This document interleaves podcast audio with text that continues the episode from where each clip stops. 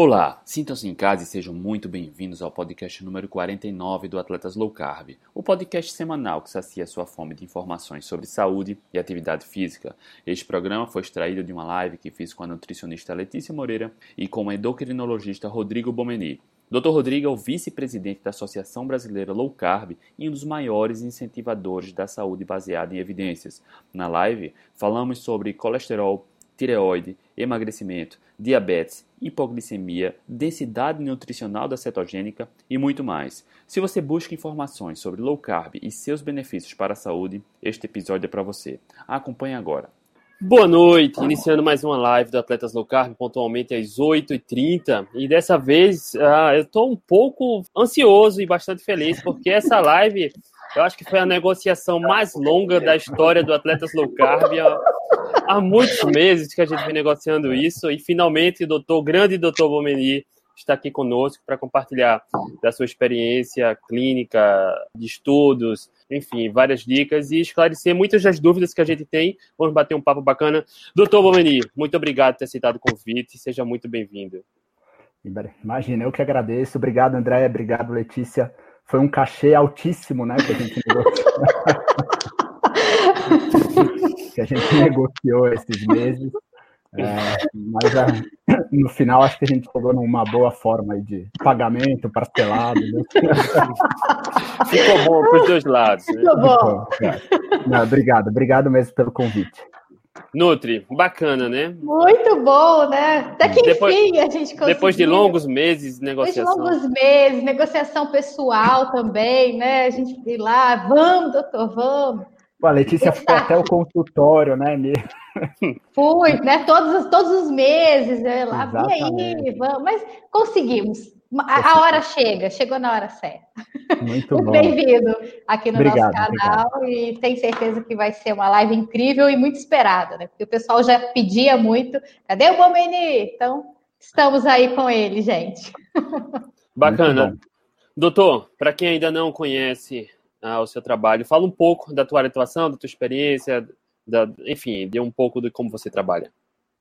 Então tá bom, eu sou médico, é, eu sou endocrinologista, então meu foco no, no consultório hoje principalmente é, é tentar promover saúde. O que de certa forma assim é, é diferente de tratar doenças, porque quando a gente trata doença, o foco geralmente é muito no tratamento medicamentoso. É de você, na verdade, aliviar aquela consequência, o que levou ao diagnóstico daquela patologia em si, daquela doença.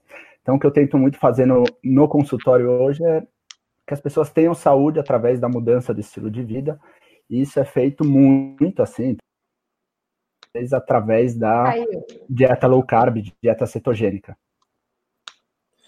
Perfeito. Caiu, voltou. Voltou. É, é, quem acompanha esse trabalho no Instagram percebe, né, bastante isso, que você não não passa orientação, não passa, não faz provocações apenas no tratamento, mas estimula reflexões, porque muitas vezes o, a saúde não está diretamente ligada ao que a gente come ou deixa de comer, mas está muito sobre o nosso comportamento, como a gente lida com as refeições, com alimentos, com o nosso dia a dia, com o estresse. Então, é um é, é muito mais do que só o que a gente come ou deixa de comer, né? É, eu acho que na verdade é isso e é muito mais do que a gente sabe do que tem que fazer porque as, as, pessoas muitas vezes sabem o que é preciso fazer, né? Então, assim, é, hoje, boa parte das pessoas que chegam no meu consultório, é, elas já têm um viés, assim, elas já seguem low carb, é, eu não preciso perder muito tempo explicando que, olha, você pode restringir carboidrato, que gordura não faz mal.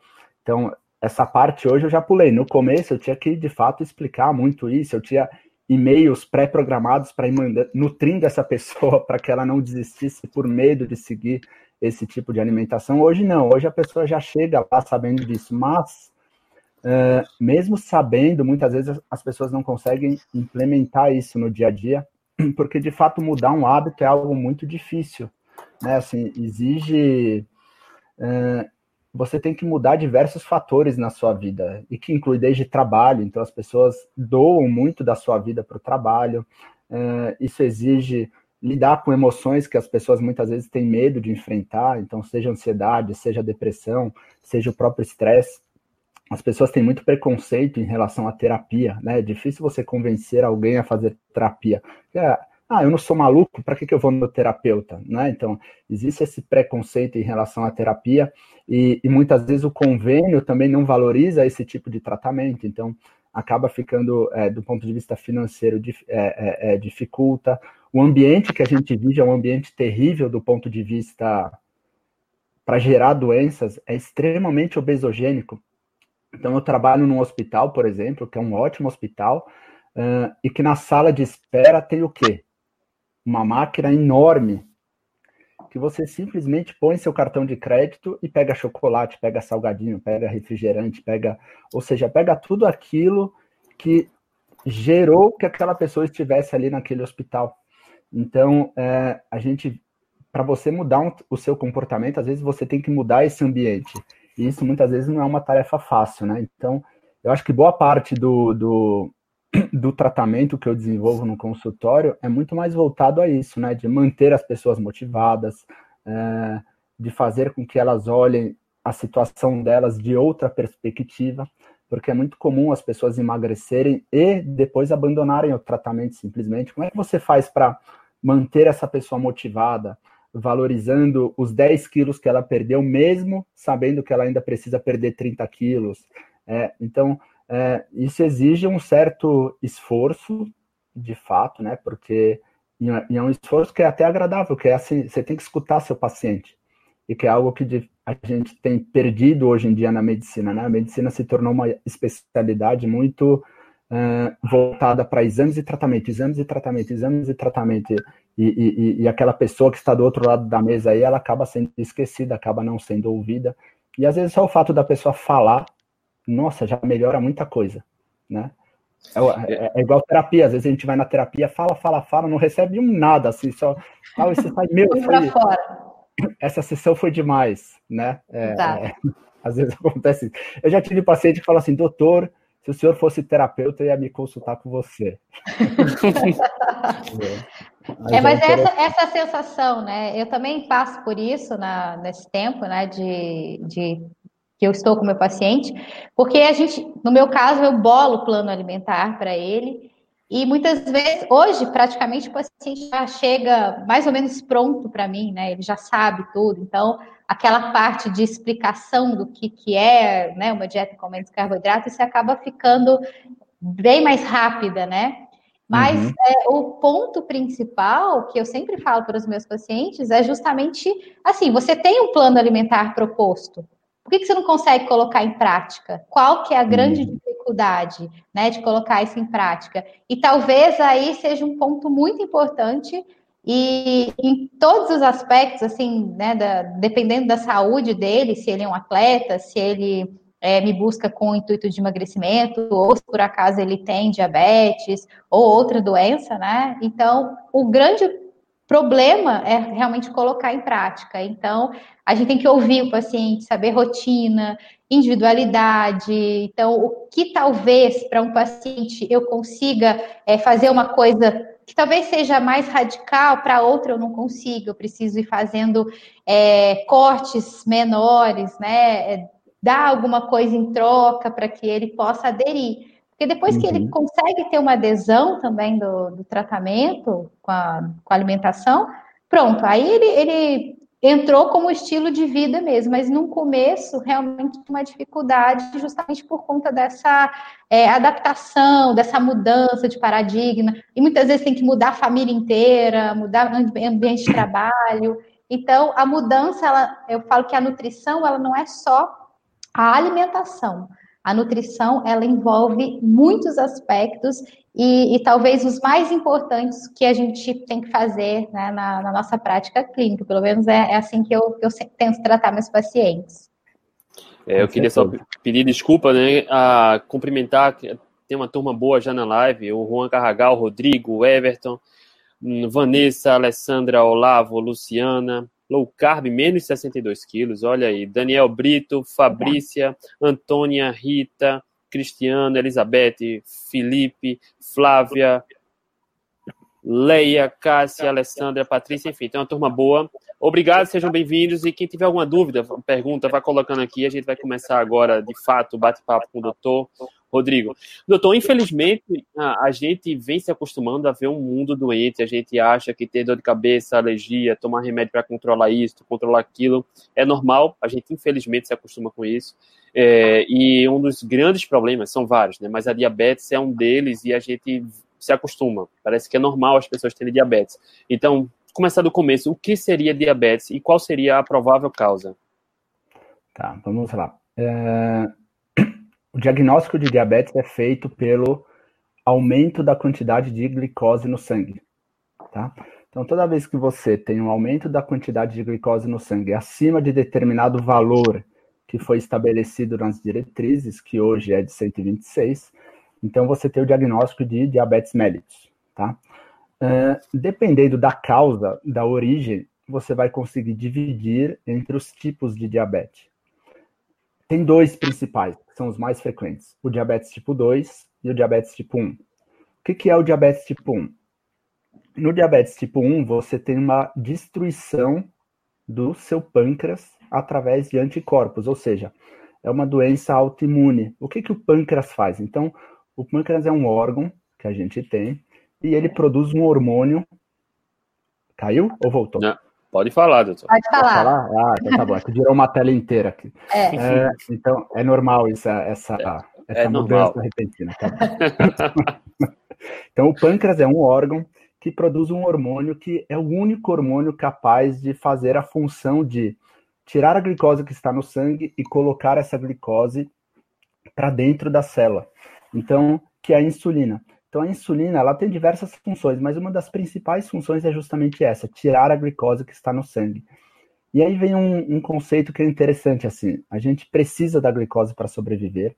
Sem a glicose, a gente morre. Né? Então, por que, que hipoglicemia é tão perigoso? Porque pode dar esses sintomas de tremores, né? Hipoglicemia é quando a quantidade de glicose no sangue é baixa. Pode dar tremor, pode dar mal-estar, mas se isso começa a ficar muito baixo, muito baixo, a gente pode ter crise convulsiva, inclusive ter arritmia e morrer. Então, assim, a gente precisa da glicose para sobreviver. Mas a glicose em excesso no sangue é extremamente prejudicial. Então, toda vez que a gente come carboidrato e a gente tem um aporte maior de glicose no sangue, o nosso corpo produz insulina porque ele tem uma função de tirar essa glicose do sangue de qualquer jeito. Ele vai jogar para dentro da célula para ser usada como fonte de energia e o restante ele vai acumular na forma de gordura. Então, quem faz essa produ produção de insulina é o pâncreas. No diabetes tipo 1, você tem o quê? O seu pâncreas para de produzir insulina. Então, a causa é uma doença autoimune, não se sabe o porquê que isso ocorre de fato, de forma precisa, mas você tem a não produção de insulina, tá? No diabetes tipo 2, que é a forma mais comum que a gente tem atualmente, uh, a principal causa é resistência à insulina. Então, o que é a resistência à insulina? Imagina que uh, a insulina ela coloca a glicose para dentro da célula e ela faz isso literalmente abrindo uma portinha da célula e dessa forma a glicose entra, é como se fosse uma chave. Na resistência à insulina, seria como se para você abrir essa porta, antes você precisava de uma chavinha. Na resistência à insulina, você vai precisar de duas chavinhas, três chavinhas, quatro chavinhas. Então, vai existindo uma resistência maior para que, que essa porta se abra, para que a glicose entre. O que, que o corpo faz inicialmente? O corpo simplesmente produz mais insulina. Então, à medida que vai tendo resistência para essa glicose entrar dentro da célula, o corpo simplesmente produz mais insulina. E aí, qual que é o problema? Porque a, só o fato de você produzir mais insulina e de ter mais insulina, isso também é um mecanismo para você ter resistência à insulina. Então, toda vez que a gente é submetido a um estímulo de forma constante no nosso corpo, o nosso corpo tem uma tendência de se defender a isso, criando uma certa resistência. Isso é muito típico quando você olha para a luz, por exemplo. Então, se você olhar para a luz do, do seu quarto, perto, você vai ver que num primeiro momento o seu olho fica ofuscado, você não consegue olhar mais nada, mas com o tempo o que acontece? Você diminui a quantidade de receptores luminosos e aí você consegue olhar para essa luz normalmente. Se você em seguida vai para o banheiro escuro, você não enxerga mais nada.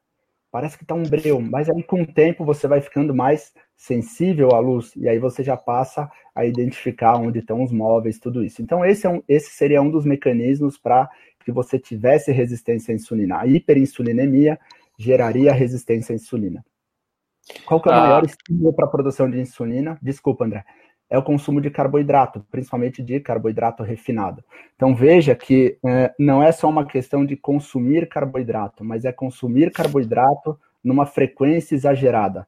Então, é, se você consumisse carboidrato talvez só uma vez ao dia, esse mecanismo de hiperinsulinemia gerando resistência à insulina talvez não ocorresse. Mas o que a gente vê nos dias de hoje é que você tem um consumo exagerado de carboidrato e numa frequência exagerada. É café da manhã, lanche, almoço, lanche, sobremesa, jantar, sobremesa e depois tem uma ceia. As pessoas passam o dia inteiro comendo. Então isso geraria resistência à insulina. O outro mecanismo que é, é, é que talvez seja tão ou mais importante do que esse é, está relacionado ao ganho de peso. Por que isso daí? Porque toda vez que a gente consome é, algum alimento, a gente vai pegar essa, o que vem do carboidrato, o que vem da gordura, a gente vai utilizar como fonte de energia naquele momento, mas o que a gente não utiliza, a gente vai armazenar na forma de gordura. Seria como se a gente recebe nosso salário no final do mês, a gente não pega esse salário e torra tudo de uma vez. A gente gasta ali com aquelas contas iniciais, o restante a gente põe na conta e vai gastando ao longo do mês. Então, quando a gente pensa na alimentação, é mais ou menos assim. Uma parte a gente usa como energia, o resto a gente armazena na forma de gordura, tá? E ter gordura é importante? Super importante. Então, se a gente não tivesse como armazenar gordura, isso seria péssimo. Tá? Então, tem doenças, por exemplo, lipodistrofia generalizada, que são doenças genéticas, que essas pessoas não conseguem armazenar gordura, elas não têm o tecido adiposo. E veja, elas se comportam feito uma pessoa com diabetes, tipo 2, com extrema resistência à insulina. Por que, que isso acontece? Por que, que ter gordura é tão importante? Então, imagine, eu não sei se todo mundo aqui já veio em São Paulo ou não, mas tinha um bairro aqui em São Paulo, o bairro do Pacaembu, que toda vez que chovia, alagava. E podia ser uma garoa, assim. Garoava, alagava. Até que tiveram a ideia de construir um piscinão. Fizeram um piscinão debaixo da rua, que é como se fosse uma reserva, assim. Agora chove e simplesmente essa água escoa para o piscinão e fica ali. Quando para de chover, esse piscinão esvazia, e aí quando chove de novo, esse piscinão enche. Então, depois que você tem esse piscinão, imagine que esse piscinão, na verdade, é o quê? As suas células de gordura, tá? Então, ter esse reservatório é importante. Mas, se chove muito, se chove muito e não para de chover, é uma chuva muito intensa, esse piscinão vai enchendo, vai enchendo, vai enchendo, e chega uma hora que ele não aguenta mais, e aí ele transborda e uh, alaga as ruas de fato. E o que acontece com a gordura é mais ou menos isso. A gente tem um certo limiar que a gente consegue para armazenar gordura, isso é feito na gordura no tecido subcutâneo. Mas chega um momento que a gente não consegue mais armazenar isso, e aí essa gordura começa a extravasar para outros órgãos, como o fígado, como o pâncreas e como o músculo. E quando você extravasa essa gordura para outros locais, você começa a depositar gordura em locais que elas não deveriam estar, isso também gera resistência à insulina, tá? E por isso que a resistência à insulina está tão associada à esteatose hepática. Muitas vezes a, é, é, é, a esteatose hepática, aumentos de enzimas hepáticas, isso já aparece muito antes de você ter um aumento da glicose no sangue. Essa é a principal causa do diabetes tipo 2, a resistência à insulina. Agora, por que, que algumas pessoas têm diabetes tipo 2 e são extremamente obesas, e você tem pessoas com diabetes tipo 2, por exemplo, que têm um sobrepeso leve, às vezes você olha e até acha essa pessoa magra. Porque esse limiar pessoal de gordura, essa capacidade de armazenar gordura, ela é extremamente individual. Então você vai ter pessoas assim que conseguem armazenar uma quantidade enorme de gordura no tecido subcutâneo, são obesas, mas elas não extravasaram gordura para o músculo, para o fígado, para o pâncreas. Ou seja, elas são até que nos exames laboratoriais que a gente consegue, consegue dosar hoje, até que metabolicamente saudáveis. Agora você pega, por exemplo, orientais. Os orientais, eles têm uma característica de um pouquinho de sobrepeso que eles têm, eles já começam a armazenar gordura no fígado, músculo e tem diabetes. Então é muito comum você ver pessoas orientais que não têm um sobrepeso tão importante, já com uma resistência à insulina tremenda, com o aumento da glicose, esteatose hepática, tudo isso. Então, no fim, o que vai definir se você vai ter resistência à insulina ou não é a capacidade que você tem de armazenar essa quantidade de gordura em excesso. No diabetes tipo 2, o que acontece? Você vai tendo essa resistência à insulina e o seu corpo vai produzindo mais insulina, mais insulina, mais insulina, mas com o depósito de gordura no pâncreas, o seu pâncreas não vai mais conseguindo produzir a insulina necessária para dar conta dessa glicose. E aí, quando isso acontece, quando você tem esse desbalanço de não conseguir produzir a quantidade de insulina necessária para vencer essa resistência, aí você começa a armazenar e aumentar a quantidade de glicose no sangue. Aí você vai e faz, olha, você tem diabetes. Mas veja que o processo, assim, já começou muito antes aumentar a glicose no sangue assim, é a pontinha do iceberg. Então, se você focar o tratamento somente em diminuir a quantidade de glicose no sangue, o que os estudos mostram é que isso praticamente não adianta nada. Olha que interessante. E diabetes do tipo 1 são, são opostos, né? É, o pâncreas não consegue produzir insulina, diabetes tipo 1 é uma doença autoimune, é, dois, está é, tá relacionado ao estilo de vida, já é uma produção muito grande da insulina. E no diabetes tipo 1, ah, com que idade isso pode acontecer chegar numa pessoa, ah, doutor? Qualquer idade. Assim, é muito mais comum nas crianças, né? É muito mais comum em crianças e adolescentes, mas na verdade você tem diabetes tipo 1 em adulto. É, não tem idade, não tem idade mesmo. Tem um outro tipo de diabetes autoimune que chama LADA, que é um diabetes também autoimune, mas que tem uma progressão um pouco mais lenta, assim. Então, a pessoa fica uns seis meses ali com a glicose alterada no mínimo, sem precisar usar insulina, mas depois o pâncreas entra em falência. Uh, seria uma outra causa de diabetes autoimune, mas também não é tão comum, embora muitas vezes seja confundido com diabetes tipo 2 é, mas seria uma outra causa de diabetes uh, autoimune. Mas você pode ter diabetes tipo 1 em qualquer idade. Lembrando que o diabetes tipo 1, ele não tem relação com o seu estilo de vida. Né? O 2, né? O, o, tipo 1. O, o, tipo 1. É, é, claro, talvez possa ter relação se a gente for pensar na origem das doenças autoimunes. Será que as doenças autoimunes não têm relação com o tipo de alimentação que a gente faz hoje? Aí a gente poder, poderia extrapolar pensando nisso mas é diferente do diabetes tipo 2. O diabetes tipo 2 é uma doença que está assim, embora tenha uma origem, é, é, um fator genético até mais forte que o diabetes tipo 1, mas é, é muito mais influenciado pelo estilo de vida que a gente tem hoje. Tanto é que era uma doença praticamente inexistente, né? Se a gente fosse pensar no século passado, era uma doença praticamente inexistente.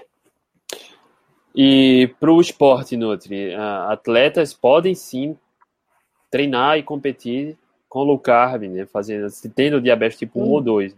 E você tem, a gente já trouxe alguns casos, né? Sim, né? É, atletas podem fazer né, suas provas é, tendo diabetes tipo 1 ou tipo 2, né? Obviamente que para esse tipo de, de pessoas a gente precisa ter um cuidado, né? Muitas vezes ter um acompanhamento médico, né? Com endocrinologista, ter a, a dieta é, bem formulada, respeitar o período da adaptação também, né? Para ver se não vai ter crise de hipoglicemia, porque muita, muitas vezes tem, né? Então a gente precisa ter um trabalho conjunto com o médico, né? Com, com a dieta, porque às vezes, para principalmente o tipo 1, né? Às vezes vem com, com uma alimentação riquíssima em, em carboidrato, né? Com uso, uma, um uso grande de insulina, aí começa a fazer a, a dieta, aí tem que começar a fazer essa diminuição. Então, por isso que para esse tipo de, de paciente é sempre bom fazer junto, né, com o acompanhamento junto com o médico e com o nutricionista para ir adequando isso. Mas uh, eu tenho vários pacientes que têm diabetes, né, e estão aí fazendo as provas, tra tranquilo, não tem, não tem nada, né, consegue até ganhar pódio. tem é, na verdade, se você for pensar, para quem tem diabetes e faz atividade física, fazer uma dieta low carb cetogênica teria até uma enorme vantagem, que é você utilizar menos medicamentos, no caso do diabetes tipo 2, e no caso do diabetes tipo 1, você utilizar menos insulina. Insulina. né?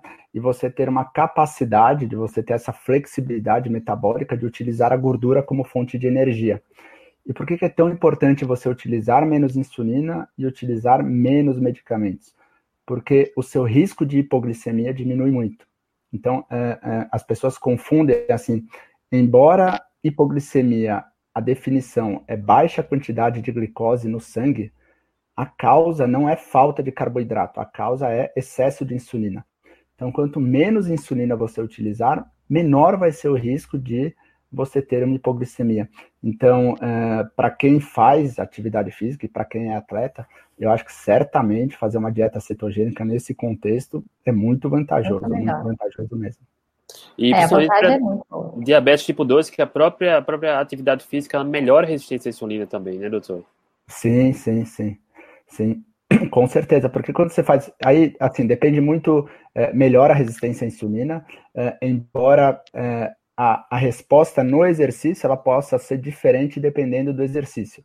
Então, por exemplo, diabético tipo 1 que faz uma atividade física aeróbica, por exemplo, um treino de corrida normal, ele tende a baixar a glicemia. Agora, se você faz um HIIT, se você faz uma musculação, muitas vezes a glicemia tende a aumentar, e às vezes você precisa corrigir um pouquinho com insulina antes. Mas isso é extremamente variável, sabia? Eu tenho pacientes que é, fazem atividade física e não tem alteração nenhuma. Eu tenho outros que fazem uma baita hiperglicemia e às vezes tem até que aplicar insulina antes de treinar, mesmo sem comer. E tem uns que fazem hipoglicemia. Então, é, é, algo que eu acho que você tem que monitorar de forma contínua, o que hoje facilitou muito, né? Porque você tem o Libre, você consegue é, ver isso em tempo real, de, determinar tendência, se está subindo, se está descendo. Então, acho que para quem é atleta mesmo e tem diabetes tipo 1, principalmente, é, você precisa monitorar, treinar da mesma forma que você vai fazer na prova, né, para que você saiba como é que você vai se comportar Exato. na prova. Não dá para você treinar de um jeito e chegar na prova é algo totalmente diferente para que você conheça qual que vai ser a resposta do seu corpo, né?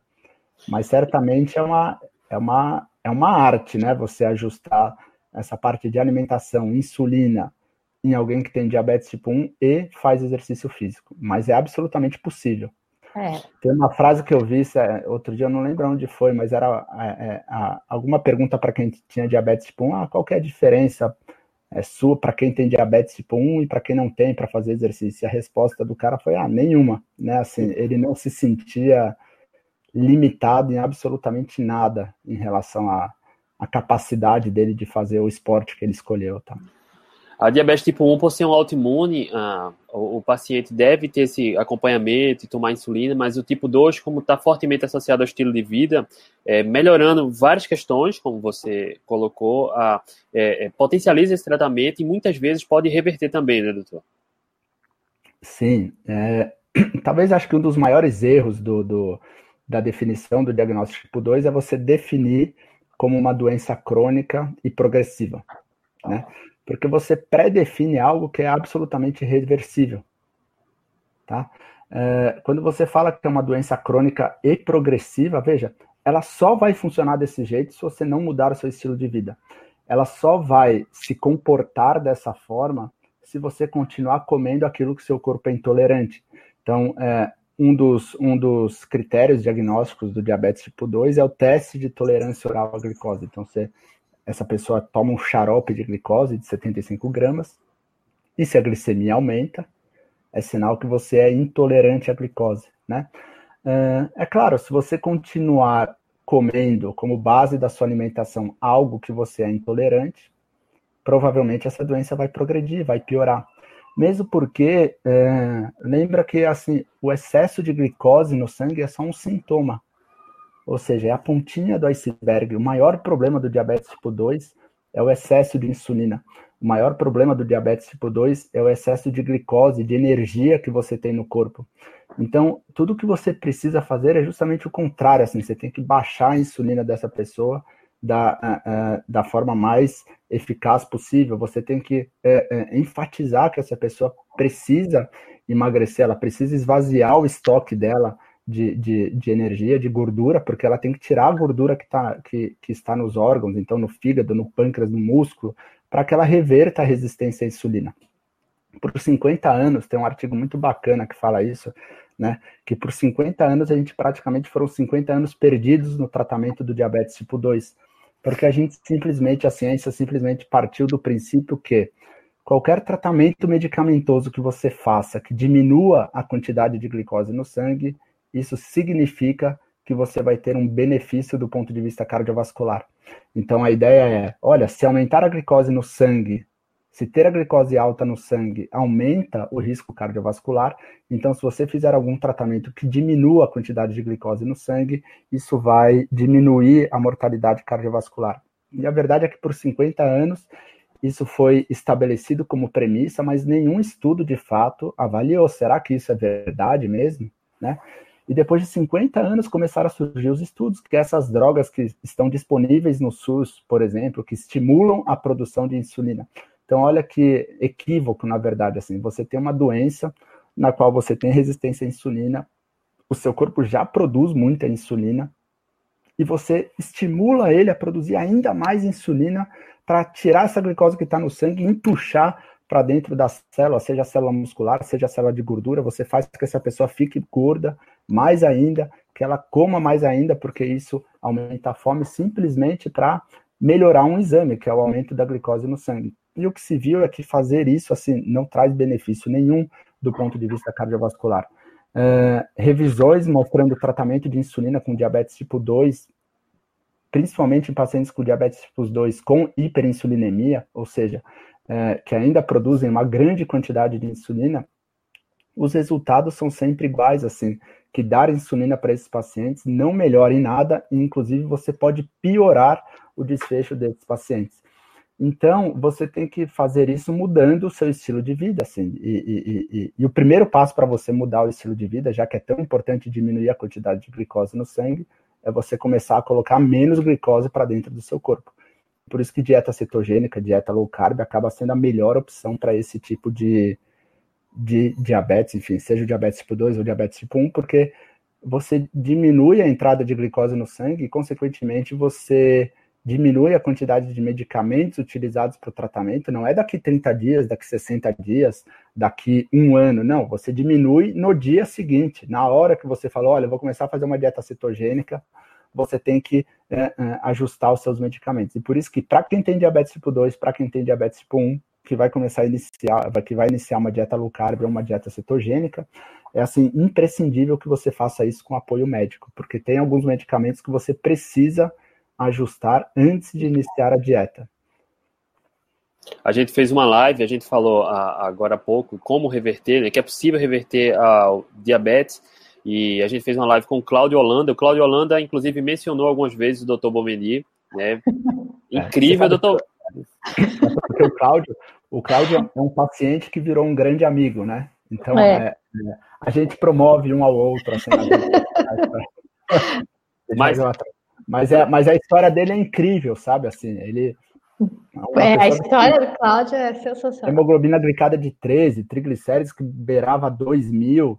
É, e, e, ele não, não aceitou o diagnóstico de que recebeu de que ele teria diabetes tipo 2 para o restante da vida. E aí ele resolveu mudar o estilo de vida e fez tudo por conta própria, né? Eu, é, embora ele me é, elogie tanto, assim, quando ele chegou no meu consultório, ele já estava com diabetes tipo 2 revertida. Eu só dei parabéns para ele, perguntei como é que ele fez isso e aí começou a amizade. É, mas a história dele é incrível, assim, né? E hoje ele segue uma dieta carnívora. Então, assim, é muito difícil. Como é que alguém pode ter coragem de dizer para ele que uma dieta cetogênica vai matar ele quatro anos antes? Ou que a escolha alimentar que ele fez é ruim? É impossível porque assim ele melhorou de absolutamente tudo. Ele tem marcadores inflamatórios perfeitos. Então, é...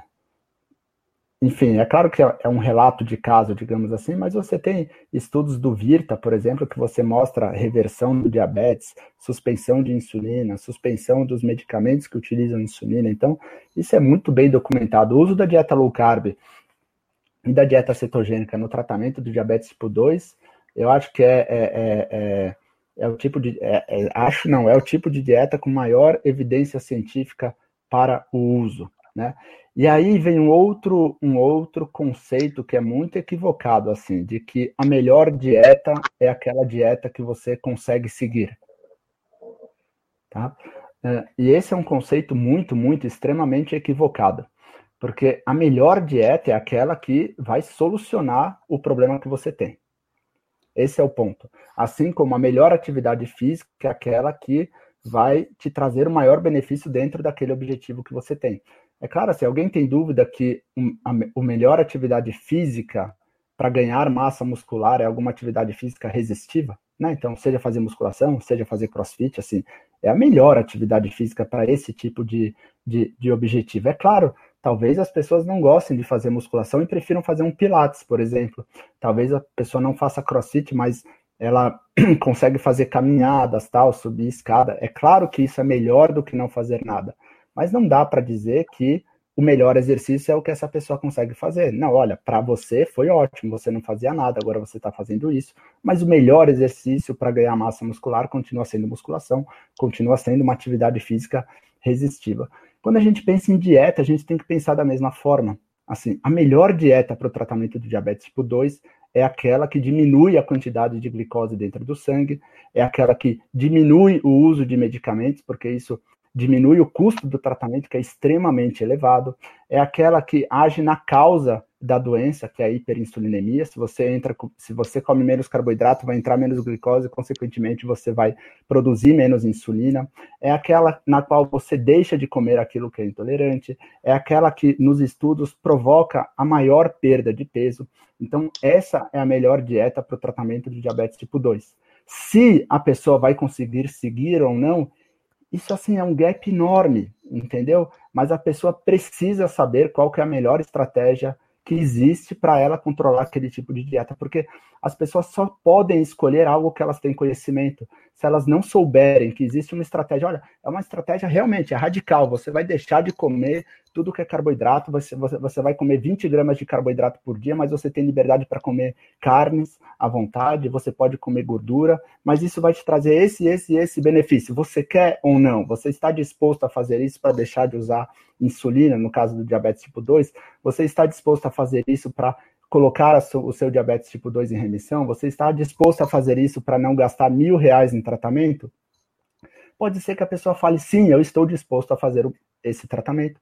E pode ser que ela fale que não, e tá tudo bem. Isso é individualizar o tratamento, ou seja, você oferece o que tem de melhor, a pessoa fala, eu sou capaz de fazer isso ou não sou capaz de fazer isso, e aí você individualiza o tratamento de acordo com o que ela é capaz de fazer. Mas quando você passa a impressão de que a melhor dieta é aquela que o paciente consegue fazer, você dá a entender que restringir gordura para quem tem intolerância à glicose, ao carboidrato, é a mesma coisa. E não é assim, não tem o menor sentido você fazer esse tipo de comparação. A melhor dieta continua sendo essa. Se você não conseguir seguir essa, então tá bom. A gente vai individualizar para que você consiga ter algum resultado.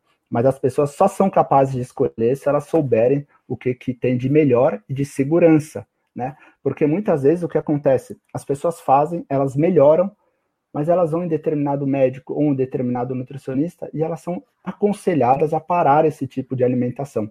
E acho que esse é o maior problema. E a pessoa volta a engordar tudo de novo porque alguém disse que era perigoso, que isso seria mal, tá?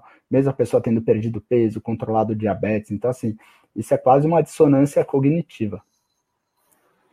Tem uma pergunta interessante, Maurício, Maurício Lima. Dietas de baixo carboidrato podem afetar a função da tireoide a longo prazo em função do déficit calórico, que alguns fazem inconscientemente devido à saciedade que a comida de verdade proporciona? Tá, é uma boa pergunta. Uh, vamos lá. Então, o que, que a tireoide faz? A tireoide produz basicamente dois hormônios. Um ela produz em maior quantidade, que é o T4, e o outro é o T3, que ela produz em pequena quantidade, tá? É, quando a gente produz hormônio tiroidiano, o que, que acontece? Esses hormônios vão para o sangue. Eles simplesmente vão para o sangue, mas no sangue ele não exerce função nenhuma, tá? Seria como, por exemplo, se o meu paciente fosse até a minha clínica e ficasse ali na recepção, por exemplo. É legal, tem o um barulhinho da fonte lá, né, Letícia? Mas assim, é. Tem uma tartaruga lá que eu morro de medo. Uma tartaruga que avança, ela foge, assim, é uma coisa legal. Tudo bem, a recepção de lá de fato é bem agradável, assim. Mas tem um café que é muito gostoso. Ah, café, tem as meninas. Exato, mas só tem sentido para o paciente ele só vai ter benefício se ele entrar dentro do consultório. Assim, é no consultório, dentro do meu consultório, que a consulta acontece. Então, ele pode estar na recepção, é importante que ele esteja na recepção, porque é ali que eu consigo chamá-lo para que ele entre dentro da, do consultório, mas a consulta só acontece dentro do consultório e quando ele senta na cadeira. Porque se ele simplesmente entrar no consultório e sair, também não adianta para nada, tá? Quando a gente pensa em hormônio tiroidiano, é mais ou menos parecido a tireoide produz hormônio tiroidiano, esse hormônio tiroidiano vai para o sangue, mas para que ele possa exercer a ação, ele tem que entrar dentro da célula. Tá? Então, esse é o primeiro passo, você ter a produção. O segundo passo é a entrada do hormônio tiroidiano dentro da célula. E só aí, nesse processo de entrada, você já tem diversas situações nas quais você pode ter um prejuízo na entrada do hormônio dentro, tiroidiano dentro da célula. Então, duas principais. Um, se você tiver alguma disfunção mitocondrial. Então, hoje a gente sabe que tem diversas doenças crônicas que tem, é, que a origem do problema é por falha na mitocôndria, que é uma organela responsável pela produção de energia. Porque antes acreditava-se que essa entrada de hormônio tiroidiano dentro da célula era uma coisa que acontecia sem prosmose, simplesmente entrava. E hoje não, a gente já sabe que isso depende de energia. Então, da mesma forma que o meu paciente entra na cela, porque eu gasto minha energia, levanto, abro a porta, vou, chamo e volto. Então, assim, é, é, existe um gasto de energia. E o segundo motivo para dificultar, dificultar a entrada de hormônio tiroidiano dentro da célula é o consumo de açúcar. Então, tem alguns estudos que mostram que injetam frutose e mostra que tem uma diminuição dessa entrada dentro da célula. Mas, enfim, quando o hormônio entra dentro da célula, ele vai precisar se ligar no receptor, assim como o meu paciente senta na cadeira. O problema é que quem se liga no receptor é o T3, não é o T4, tá?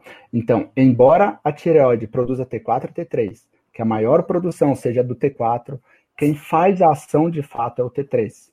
E aí é dentro da célula que talvez aconteça a parte mais importante de todo o metabolismo, de toda a função do hormônio tiroidiano, que é a conversão do hormônio tiroidiano T4, que na verdade é um pré-hormônio, porque ele não se liga em absolutamente nada, ao hormônio tiroidiano ativo, que é o T3.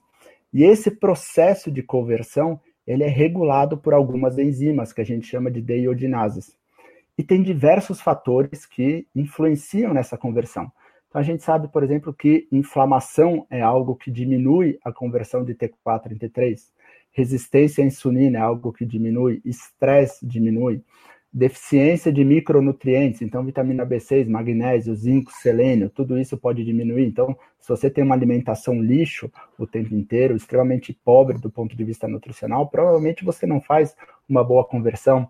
Tem algumas alterações, alguns polimorfismos genéticos que também inibem essa conversão e a questão de déficit calórico e emagrecimento. Por quê? Porque toda vez que você emagrece, você faz um déficit calórico, teoricamente o seu corpo diminui um pouco o metabolismo para que você não continue perdendo peso de forma indefinida, tá? Então, o mecanismo pelo qual o corpo diminui o metabolismo é justamente diminuindo essa conversão do T4 e T3, porque uma das principais funções do hormônio tiroidiano é justamente essa, a produção de energia, a regulação do metabolismo, entre outras funções. Então, quem tem hipotiroidismo geralmente tem cansaço, é, falha de memória, constipação, queda de cabelo, unha fraca, pele seca, é, é, humor mais deprimido. Então, assim, o hormônio tiroidiano é um dos poucos hormônios que tem receptor em todas as células do nosso corpo.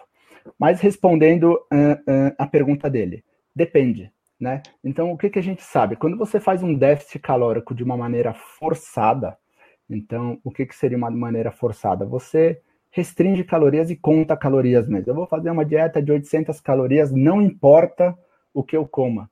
Você vai fazer 800 calorias comendo chocolate, se você vai fazer 800 calorias comendo pão, não importa. O objetivo é 800 calorias, é 800 calorias.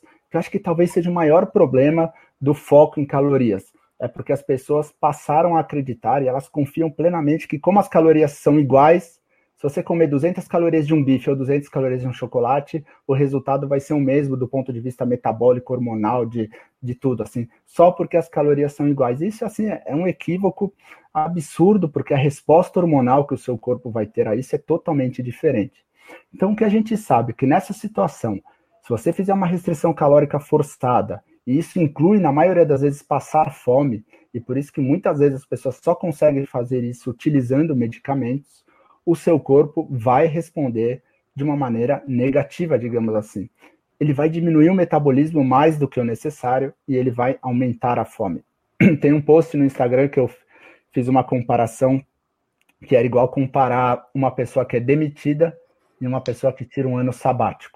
Então, esse caso de você fazer uma restrição calórica forçada é como se você tivesse sido demitido do seu emprego. Então, assim, você não estava esperando isso. Do nada, você foi demitido, o seu salário diminuiu, você vai ter que reagir de alguma forma. Assim, você vai cortar Netflix, vai cortar Spotify, é, vai deixar de sair para jantar, tudo que for possível você vai cortar de gasto e vai começar a procurar emprego até em área que não é a sua, entendeu? É, eu ia começar a procurar emprego de terapeuta, ia fazer a banda, porque você está desesperado, e é o que o corpo faz. O corpo, ele corta o metabolismo, ele diminui o metabolismo e ele aumenta a fome, porque ele quer que você volte a ganhar peso, porque aquilo foi algo não natural. Agora a gente tem o outro extremo, que é o quê? Puxa, a pessoa que resolve ter um ano sabático, digamos assim. Ele programou aquilo, ele pediu demissão do emprego, ele tem uma reserva ali que ele vai dar, ele vai viajar, ele vai, é, é, é, ele não está desesperado procurando emprego porque foi uma decisão dele. Isso do ponto de vista de dieta, o que que é? É quando você faz uma mudança na composição da sua dieta, que o déficit calórico acontece de uma maneira automática, tá? Uh, o que, que é isso de acontecer de maneira automática? Porque veja, para quem quer emagrecer, você precisa ter déficit calórico. Não tem como você emagrecer sem ter um déficit calórico. Veja, você não vai usar o dinheiro da tua poupança se você estiver ganhando um salário no qual você consegue pagar todas as suas contas. Você só vai tirar dinheiro da tua poupança quando é, tiver uma diferença ali. Então, emagrecimento precisa de déficit calórico. Isso não está errado. Isso é uma questão matemática. Mas se você conseguir fazer esse déficit calórico de uma maneira natural, o seu corpo não vai reagir de maneira desfavorável. E o que, que os estudos demonstram em relação a isso? Que quando você faz uma dieta low carb cetogênica, com aumento da proporção de gorduras, ou seja, priorizando alimentos que tenham uma relação maior em relação à proteína e energia, e quais são esses alimentos? Carnes, ovos e vegetais de baixo amido. O que, que acontece nessa situação? Um, o seu metabolismo não diminui mais do que o necessário. E dois, a sua fome não aumenta, mesmo com déficit calórico presente, mas esse déficit calórico foi algo que o seu corpo disse para você fazer. Você ficou com menos fome, você teve mais saciedade. Por causa disso, você não comeu, você teve um déficit calórico e você está conseguindo utilizar a sua reserva de gordura como fonte de energia. Então, isso, assim, do ponto de vista biológico, é o que acontece. É claro que tem algumas pessoas que, mesmo sabendo disso, não vão conseguir, por todos os motivos nos quais a gente falou. Você fala, você não precisa passar fome, se você tiver com fome, coma carne e tal. Mas tem essa questão dos hábitos, as pessoas usam de fato a comida como escape para questões emocionais, principalmente o doce. São alimentos extremamente prazerosos, a gente já vinculou isso a algumas emoções. Então, para algumas pessoas, o uso de medicamento nessas situações pode ser necessário outras pessoas têm uma resistência à insulina tão grande, tão grande, que isso afeta o centro da fome, da saciedade também. Então, eh, essas pessoas talvez não consigam se guiar tanto pela fome, pela saciedade nesse começo, mas com o tempo elas vão melhorar isso. E às vezes nesse começo você também vai precisar utilizar medicamento para ajudar nesse começo. Mas, eh, em resumo, resumindo a pergunta dele, eu acho que se você fizer uma dieta na qual você leva em consideração a composição dos macronutrientes e principalmente a composição nutricional, ou seja, se você começar a se preocupar, eu estou nutrindo o meu corpo da melhor maneira possível, ao invés de se preocupar se você está consumindo as calorias necessárias para perder peso, é muito provável que o seu resultado seja melhor e sustentável a longo prazo. Tem uma pergunta de Wagner Roda. Sem patologia, pode fazer cetogênica para sempre? Eu acho que sim, não tem. Assim, ó, olha que curiosidade, assim, é, isso é uma coisa bem interessante. Quando você pega. Uh, tem, tem um tipo de análise que é você fazer assim a densidade nutricional dos alimentos. O que, que é densidade nutricional? É quando você compara determinada coisa com a quantidade de energia que aquele alimento te fornece. Então, quando a gente fala na relação proteína-energia, a gente está falando assim, quanto de proteína por caloria, digamos assim, que esse alimento fornece. Então, os alimentos que têm uma maior relação proteína-energia são os alimentos de origem animal, como carnes de qualquer tipo, carne de vaca, carne de frango, de, de é, é peixes, frutos do mar, é, ovos e os vegetais de baixo amido. Então, o que é amido? Amido é um monte de glicose ligada na outra.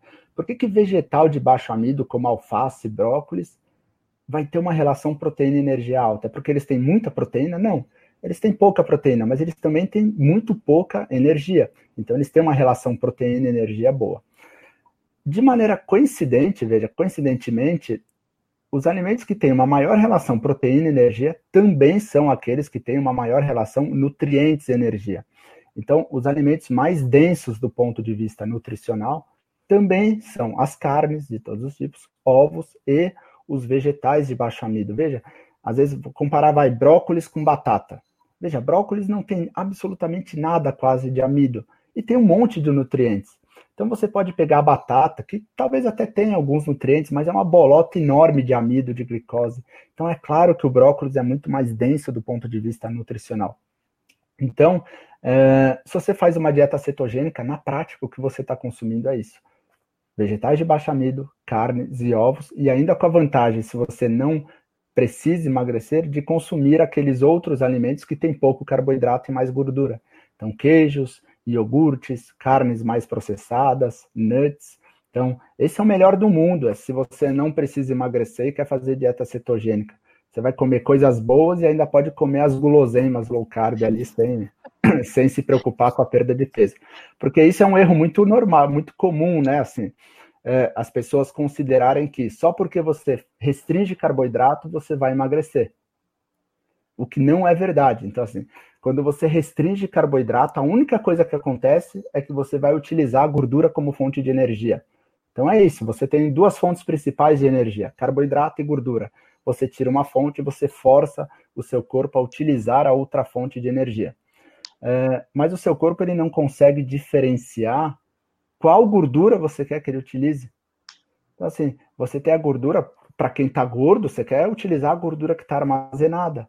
Mas essa gordura pode vir da dieta também. Então, se você faz uma dieta cetogênica, mas você extrapola e suplementa muita gordura, você vai, o seu corpo vai utilizar a gordura da dieta como fonte de energia e não a dieta que, não a gordura que está armazenada. Então, quem quer emagrecer tem que tomar muito cuidado também com a suplementação de gordura. Veja, você não precisa ter medo de gordura, não é essa a questão. Você não precisa restringir totalmente a gordura, porque a gordura também ela gera saciedade, ela dá um sabor gostoso nos alimentos e isso é, isso é importante para que você consiga manter a regularidade, que é importante também para você para você ter o resultado final. Mas se você exagerar muito no consumo de gordura, seja no uso de azeite, você vai pegar uma salada e, ah, e rega de azeite que sobra até no prato. Vai fazer um ovo, coloca três colheres de manteiga. É, é de coco. Três, né? Bulletproof coffee por dia. É. Manteiga em tudo que é café. É o rei da receitinha low carb, gasta 400 Exato. reais por dia em potinho de chocolate low carb. Veja assim, não tem como. É claro que isso é melhor do que se você é, comer Nutella, por exemplo. É, mas para quem quer perder peso, isso é prejudicial, entendeu? Às vezes é necessária essa troca no começo, porque é uma fase de adaptação, acho que todo mundo passa por isso, né? Você, você tira um e aí você exagera um pouco no outro, mas tem que ter em mente que você precisa é, é, ter um olho também na quantidade de energia que você está consumindo, porque senão você vai diminuir esse déficit calórico, que acaba sendo importante também para quem quer emagrecer. Doutor, a resistência à insulina pode afetar a a função da tireoide? Pode. Resistência à insulina, inflamação, tudo isso pode interferir na, na conversão do T4 em T3. Então, tem várias doenças que uh, têm um TSH normal, que é o que é utilizado para o diagnóstico do, do, do hipotiroidismo. Uh, isso é feito através de uma premissa. Qual que é a premissa? Olha, se o TSH, uh, se o TSH estiver alto, falta hormônio tiroidiano, e de fato isso é uma verdade. Quando o TSH está alto, é um sinal de que falta que a produção de hormônio tiroidiano não está, não está adequada. E aí a premissa é, se ele estiver normal, é sinal que não falta hormônio tiroidiano.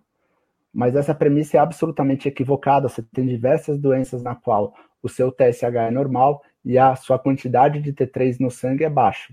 Isso acontece principalmente em doenças inflamatórias com resistência à insulina. Então, diabetes, por exemplo, é uma delas, insuficiência renal crônica, é, sepsis, que é uma doença mais grave, mas sempre que você tiver muita inflamação, e a inflamação, assim, tem dois tipos de inflamação. Inflamação aguda, que é você bate o joelho, seu joelho fica inchado, vermelho, isso aí é uma inflamação aguda. A inflamação que eu estou falando aqui é uma inflamação subclínica, assim, você não percebe. É uma inflamação, o seu corpo está inflamado ali, você tem é, é, é, mediadores inflamatórios que estão ali presentes, você não sente, isso é crônico e isso está fazendo mal para o seu corpo. Veja que boa parte das doenças que a gente trata hoje, que é, é, a gente atende, todas têm como consequência resistência à insulina e inflamação. Simplesmente o que a gente faz é definir um diagnóstico de acordo com é, a manifestação. Então, se aumenta a glicose no sangue, diabetes. Se aumenta triglicérides, hipertrigliceridemia. Se acumula gordura no fígado, esteatose hepática. Se tem ovário policísticos, não menstrua, síndrome dos ovários policísticos. Se a pessoa tem uma dor no peito, aí eu falo que é infarto. Se ela acordou sem conseguir mexer um lado do corpo, é AVC. Se ela ficou esquecida aos 65 anos de idade, aí é doença de Alzheimer. Se uma célula começou a se proliferar de uma maneira desorganizada, aí eu vou falar que é câncer. Se, então, assim, é tudo, tudo, tudo, absolutamente tudo está relacionado, pelo menos em partes ou em boa parte, à resistência à insulina e à inflamação. E, e, e, a decisão que as pessoas precisam tomar é o que, que você quer da tua vida? Você vai passar a vida tratando doença, consequência. Então, hoje você controla a glicose no sangue, daqui três anos aparece o triglicérides alto, daqui quatro anos você tem uma dor no peito, aí com 65 anos você fica esquecido e não lembra de mais ninguém. Então, você vai ser uma dessas pessoas que vai querer tratar doença.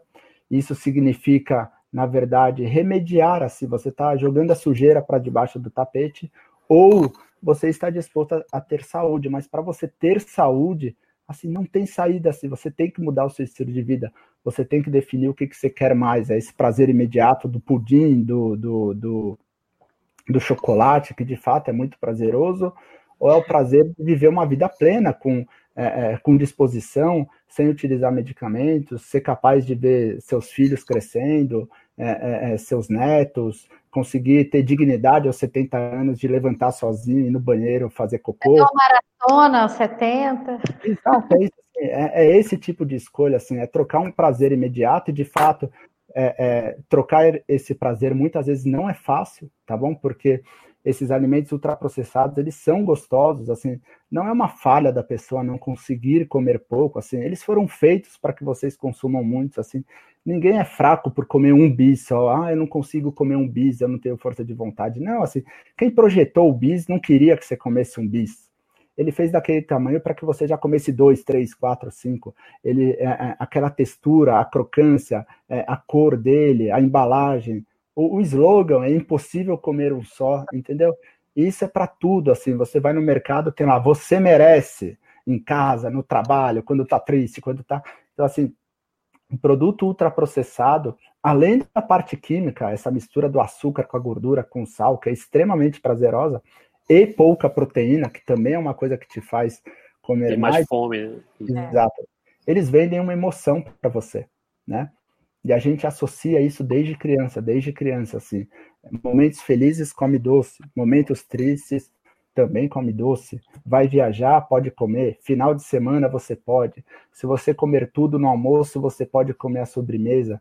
A gente é, é, é, é uma coisa assim, é enraizada assim. A gente cria hábitos ruins, e são hábitos ruins de fato, de associar uma emoção, seja positiva ou negativa, uma situação, seja positiva ou negativa, ao fato de comer algo que faz mal para a nossa saúde seria irreal achar que você nunca vai comer um doce, né? Que você nunca vai escapar. Isso aí também não existe, entendeu? Talvez algumas pessoas consigam, eu particularmente não consigo. Então, sei lá, é, esse final de semana fui para praia. tomei um picolé com as minhas filhas. Tudo bem, tem açúcar, tá? Mas isso é absolutamente normal, assim. Mas não é normal alguém comer sorvete todo dia de sobremesa no almoço.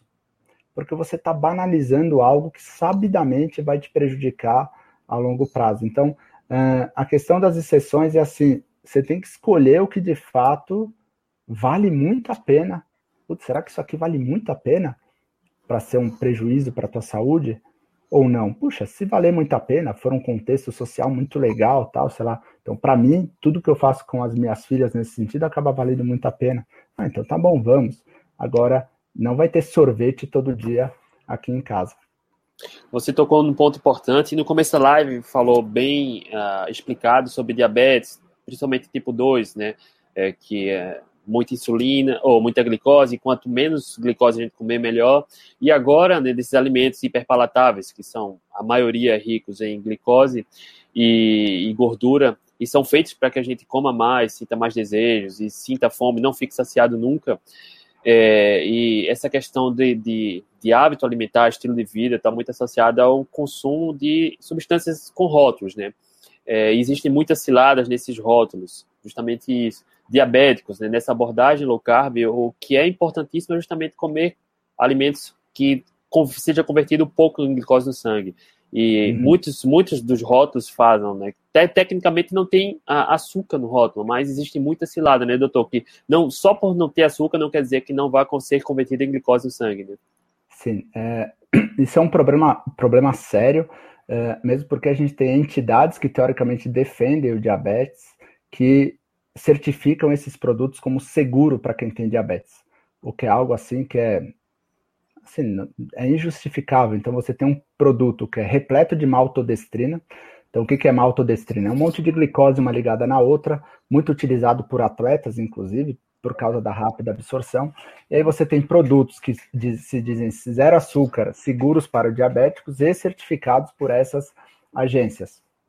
Um dos motivos que a gente criou a ABLC, a Associação Brasileira Low Carb, é justamente esse, assim, a gente quer certificar esses produtos, a gente quer dar a garantia que, para quem faz uma dieta cetogênica, para quem faz uma dieta low carb, por uma questão de saúde mesmo. Né? Tem pessoas que fazem porque gostam desse estilo de vida. Eu não tenho diabetes, eu nunca fui obeso, e eu faço dieta low carb cetogênica porque geralmente, porque eu acho que a dieta é, é, mais rica do ponto de vista nutricional. Eu gosto da ideia de não precisar ficar comendo de três em três horas, então eu sigo porque eu gosto, porque eu, eu, eu tendo a recomendar para os meus pacientes mudanças de estilo de vida que eu sou capaz de fazer. Então eu faço por causa disso. Mas tem pessoas que não comem ou não devem comer carboidrato por uma questão terapêutica. Isso faz parte do tratamento. E essas pessoas precisam ter a segurança de pegar um produto na prateleira do supermercado que está escrito low carb ou seguro para diabéticos e ter certeza que aquilo ali não vai aumentar a glicemia dele. Né? Então é muito comum pessoas com diabetes tipo 1 mandarem foto, ah, doutor, comi isso daqui, minha glicemia foi para 200. Aí você vai ver, é, tá lá, seguro para diabético, certificado por essa agência regulatória, e na verdade os ingredientes são maltodestrina, maltitol, coisas extremamente ruins. Então a ideia da BLC é, foi justamente, a gente já tem alguns produtos certificados, é, a gente criou regras para é, determinar quais são os produtos que precisam ser certificados, e, e, a, e, o nosso trabalho é que com o tempo a gente consiga ampliar isso certificar cada vez mais produtos e quem sabe no futuro mudar a legislação. Porque não é, é o simples fato de algo ser legal do ponto de vista jurídico, não significa que seja ético. Então, quando alguém fala que uh, um produto é zero açúcar e pode ser consumido por diabético simplesmente porque a lei permite isso, veja, dane-se que a lei permite isso, entendeu? Assim, você sabe que isso daí vai fazer mal para quem tem diabetes tipo 2, você sabe que isso daí vai aumentar a glicemia do, de quem tem diabetes tipo 1. Então, assim, a sua preocupação deveria ser com o consumidor, com aquela pessoa que está comendo aquilo achando que é seguro e não simplesmente com o patrocínio X que você está recebendo para certificar determinado produto, que é o que a gente sabe que, pelo menos, imagina que possa acontecer. A outra iniciativa que a gente fez, e aí não tem relação com, com, com a EBLC propriamente dito, é o curso né, que, eu, que eu e o Souto criamos, que chama Diabetes à Solução. E a gente foca muito nisso, assim, né? Em tudo, em relação, praticamente tudo relacionado é, à dieta low carb, dieta cetogênica, jejum intermitente, diabetes, como é que você faz o tratamento, ajusta o tratamento medicamentoso. Eu vi até nos comentários que tem alguns alunos do curso que estão aqui na live. É, por quê? Porque a nossa ideia é, um, capacitar que as pessoas possam discutir com seus médicos. Né? É claro, o curso não substitui uma consulta médica, mas nem uma consulta nutricional. Mas quanto mais informação o paciente tiver em relação à doença dele, em relação às opções, o futuro é esse, assim, é o paciente uh, chegar no seu nutricionista, no seu médico, falar, olha, eu li isso, isso e isso, será que a gente não pode tentar? Então, esse é o primeiro, é, é o primeiro objetivo. O segundo, a gente quer capacitar médicos e nutricionistas para que a gente possa, para que essas pessoas entendam que o que a gente faz não é uma maluquice, não é uma charlatanice, não é algo extremamente radical, que é algo que tem extremo embasamento científico e fundamento científico e é extremamente seguro. Então a gente quer capacitar esses profissionais, inclusive depois disponibilizar o nome desses profissionais que fizeram o curso no, no nosso site, no blog do Souto, no blog do programa, para que, que as pessoas possam encontrar de fato. Hoje, por exemplo, as pessoas sabem, ó, a Letícia, a gente sabe que ela segue low carb e já te procuram, mas e as pessoas que moram em outro estado, por exemplo, e não sabem, né? Porque as pessoas às vezes se intitulam como e chega lá e vai passar a dieta de três em três horas, aquela dieta tradicional. Então, é, eu acho que parte da mudança envolve isso, assim, da gente conseguir expandir o conhecimento para que as pessoas possam saber, assim, que dieta low carb, dieta cetogênica, não é uma dieta da moda, é algo assim absolutamente seguro e embasado cientificamente e certamente, pelo menos com as evidências atuais, a melhor estratégia para o tratamento do diabetes tipo 2 e do diabetes tipo 1. E se você for pensar do ponto de vista biológico, levando em consideração diminuição do metabolismo, diminuição da fome, também para o tratamento da obesidade. E quem quiser se associar à BLC, doutor, como faz? Basta Coloquei entrar no, site. site Exato, é. Basta entrar no site e se associar. É um valor pequeno que se paga por mês, mais barato que Netflix. Uh, lembrar que na BLC tem, uh, tem dois guias nutricionais agora, uma história em quadrinho para crianças, para mostrar como é que como é que é a importância da comida de verdade para a alimentação infantil. E também tem um guia para os pais, para que os pais entendam um pouco mais sobre a alimentação. Esse guia é gratuito, você pode até fazer uma doação se você quiser, mas se você não tiver condições, basta você entrar lá no site da BLC e fazer o download. Tá bem completo, tá bem legal, assim. Minhas filhas adoraram. É muito legal. É, ficou é. muito bem ilustrado, assim, ficou bem bacana. Doutor, tem algumas perguntas, várias, sobre a dieta carnívora, é, tratamento, tratamento de síndrome de ovários policísticos, doença de Crohn, se pode seguir uma carnívora por tempo indeterminado. Qual a sua opinião sobre essa abordagem? Boa. Posso, posso só ligar o ar-condicionado aqui, André? Claro, fica à vontade. Tá bom. Depois de meses de negociação, quem sou eu? Né? Depois de tempo de negociação, a gente libera qualquer coisa. Cara, tô pingando aqui. Doutor, depois de tantos meses de negociação, quem sou eu para negar um, ligar o ar-condicionado? Ah, sim, é, exatamente.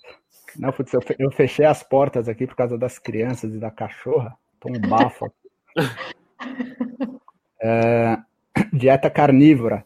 Vamos lá. Assim, é, tudo, tudo que a gente falar sobre dieta carnívora é uma especulação, né? Assim, não, existem, não existe nenhum estudo randomizado sobre dieta carnívora. É, todos os estudos que a gente fala sobre dieta carnívora é uma especulação da dieta cetogênica, tá?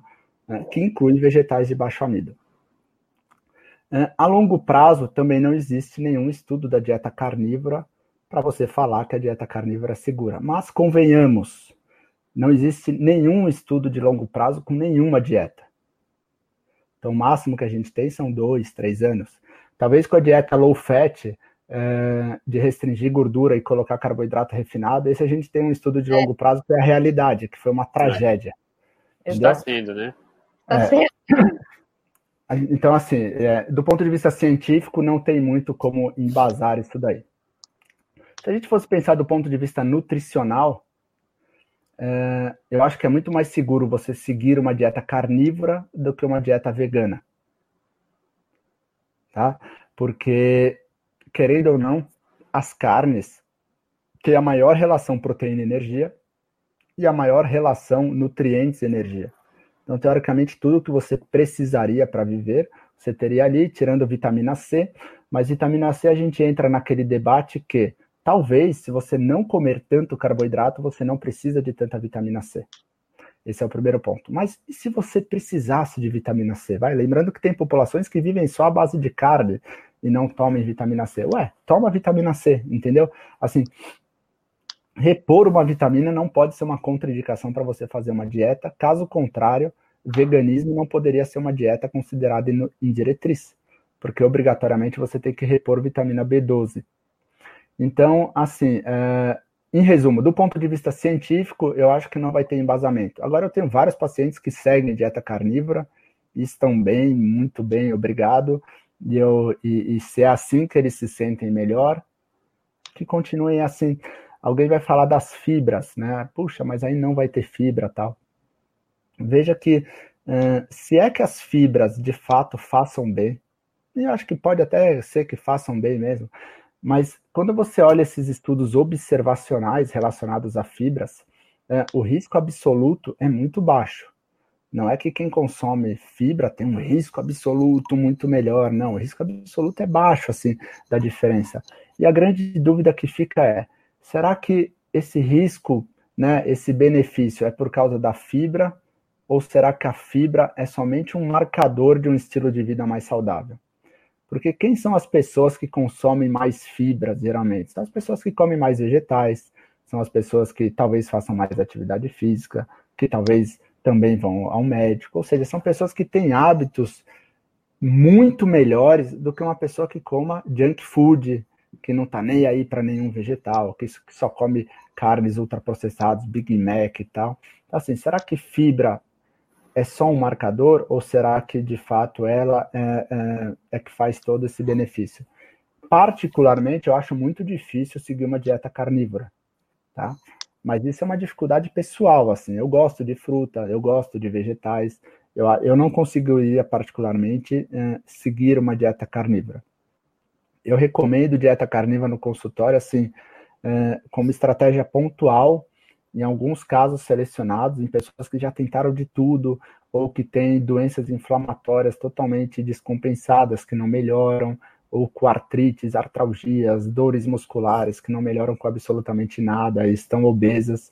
E aí eu tento fazer uma dieta carnívora pontualmente, proponho quatro, oito semanas, doze semanas, e, observe, ver como é que como é que a pessoa fica. Certamente é muito mais seguro do que comer pão, bolacha, biscoito, farinha láctea, durante o dia, entendeu? Então, quem faz esse alarde todo com dieta carnívora, assim, devia olhar melhor é, é, em relação ao restante, porque é muito mais seguro do que se empanturrar desses industrializados, achar que refrigerante faz bem e tal. Acho que é pontual, assim, você tem que conversar com o paciente, entendeu? Sei lá, alguém tem coragem de falar que a dieta carnívora para o Cláudio, por exemplo, que vocês citaram, é. é. uma dieta perigosa, sabe assim, ele come vegetal, ele já tentou colocar, ele tenta comer, ele não se sente bem, tem pacientes que não conseguem, se sentem estufados, não melhoram, preferem ficar fazendo uma dieta carnívora. Assim, eu não recomendo de rotina, mas eu acho que é mais uma alternativa dentro do nosso arsenal para tratar diversas doenças e também a obesidade, por que não? Nutri, a gente, ah, inclusive, trabalha também com isso no Atletas Low Carb, uma abordagem carnívora, né? Os atletas têm se saído bem, né? É, a gente tem a, a Ana, né, que ela eu propus, né? A gente fez uma proposta para ela começar uma dieta carnívora, porque ela tem uma é, doença celíaca. E a gente propôs 15 dias para ver se ela se é, adaptava, né, se adequava à dieta.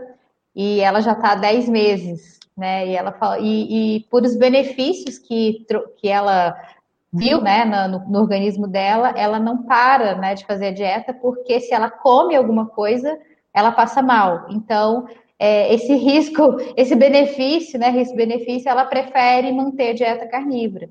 E assim, pensando em performance, né, na, no esporte para ela, manteve, né, André? Muito pelo contrário, ela teve um bom emagrecimento, é, faz as provas em dieta carnívora, jejum. Então, ou seja, para ela foi uma, foi uma talvez uma, uma coisa que, que ela voltou né, a ter o prazer na alimentação, a, ao esporte, né, que ela passava muito mal com o consumo de algumas coisas durante as, as maratonas. Então, para ela, foi um benefício muito bom a, a, a dieta carnívora. E, né, colocando isso também pessoal, né, eu sempre gosto de fazer uma estratégia carnívora é, 30 dias antes de uma prova. Então, agora é, eu estou seguindo a dieta carnívora porque eu eu, né, eu vou fazer uma prova daqui uns dias, daqui 30 dias, e a ideia é justamente fazer a carnívora para que tenha emagrecimento, que a gente sabe que quanto mais leve a gente está, né, melhor a gente é, performa numa prova. Então, eu gosto de seguir de, de forma pontual. Eu não consigo seguir ela como estilo de vida, porque eu tenho algumas coisas que eu gosto. Então, assim, é bem sofrido esses 30 dias, porque eu só como carne. E, e às vezes, assim, agora no início até que dá vontade de comer né, mais carne, mas vai chegando mais para a data, a vontade de comer outras coisas, outros alimentos é, aumenta. Mas é, é uma estratégia legal, que aí a gente tem que, que entender né, a questão da individualidade, o que aquele paciente consegue fazer, qual que é a, a, realmente o objetivo dele, se ele tem alguma doença, se não tem, e, e, fazer essa, essa conversa, né? Conversar e ter essa troca. Porque, como o doutor Rodrigo falou, né, a, o paciente ele a gente informa e ele realmente decide o que é melhor para ele, né? A, gente, a, a, decisão é sempre a dele. A gente informa o que pode ser uma opção para ele no momento. Ah, para quem tem dúvidas sobre performance carnívora, a gente fez uma live com a Ana e ela correu a maratona de Chicago no começo de outubro e ela conquistou seu melhor tempo em maratonas. E ela foi em jejum na maratona toda e só tomou água durante toda a prova. E só fez o de jejum, acho que do meio para o final da tarde. A gente fez a live com ela. E, doutor, quando o bate-papo é bom, o tempo passa, passa rápido. rápido. Eu queria agradecer de coração tá, a sua presença, pela colaboração, sua disponibilidade e esses longos meses de negociação valeu a pena, doutor. Obrigado, André. Obrigado, Letícia. Foi muito bom mesmo. Foi Queria agradecer bom. a presença de todos e avisar, eu não sei se o doutor conhece, mas a live que a gente vai fazer na próxima semana é com a doutora Janaína, que é endócrino também, acho que o senhor conhece, né? Sim, a Janaína deu, ela deu uma aula recentemente na, na Tribo Forte sobre dieta cetogênica e câncer, que eu imagino que talvez seja esse o tema da live. É, e vai ser imperdível, porque assim a aula dela foi simplesmente fantástica. Eu acho que ela é uma das pessoas que têm maior conhecimento, assim, acho não, acho que eu tenho certeza que no Brasil certamente ela é a pessoa que tem, que tem maior estudo em relação, em relação a isso, a esse, a esse tipo de abordagem, e é, um, e é um tipo de abordagem com muito pé no chão, né? Então não é não é prometendo grandes milagres, é, mas com muita evidência científica. Então acho que vai ser uma live imperdível. Vai ser a live com a doutora Janaína e Pedro, que é personal e que teve câncer e que se curou. Tá, a gente vai bater o papo com os dois, né, Nutri? Vai ser bacana também. Vai. E vai ser especial porque vai ser uma live de um ano de atleta low carb, né, André? E o podcast estamos... de número 50. É. Então a gente já está fazendo um ano, né? Passou assim tão rápido esse ano e foi né, um ano muito bacana aí com as lives, então vai ser imperdível. Valeu, rapaziada. Queria agradecer a presença de todos. A audiência lá em cima, a Globo perdeu hoje. Valeu, rapaziada. Obrigado. Boa noite. Até a próxima. Tchau, tchau. Boa Valeu, noite. André. Beijo, Letícia. tchau. tchau. tchau.